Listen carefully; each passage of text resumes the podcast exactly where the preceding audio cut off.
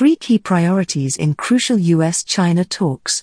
Mr. Blinken's visit includes meetings with China's top foreign policy officials, but there is no word yet on whether he will also meet Chinese President Xi Jinping, who appeared with Microsoft founder Bill Gates in Beijing on Friday. Mending relations.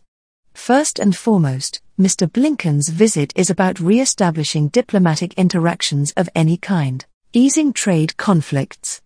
President Biden's relations with China started off on a rocky note, in part because he has been unwilling to cancel trade measures enacted by his predecessor, Donald Trump, averting war.